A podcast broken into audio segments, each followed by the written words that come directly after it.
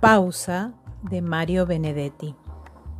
De vez en cuando hay que hacer una pausa, contemplarse a sí mismo sin la fruición cotidiana, examinar el pasado, rubro por rubro, etapa por etapa, baldosa por baldosa, y no llorarse las mentiras, sino cantarse las verdades.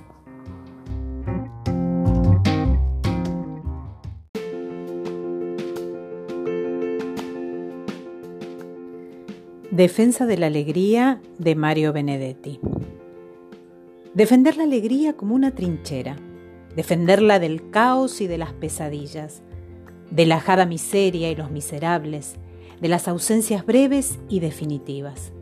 Defender la alegría como un atributo, defenderla del pasmo y de las anestesias, de los pocos neutrales y los muchos neutrones, de los graves diagnósticos y de las escopetas defender la alegría como un estandarte, defenderla del rayo y la melancolía, de los males endémicos y de los académicos, del rufián caballero y del oportunista.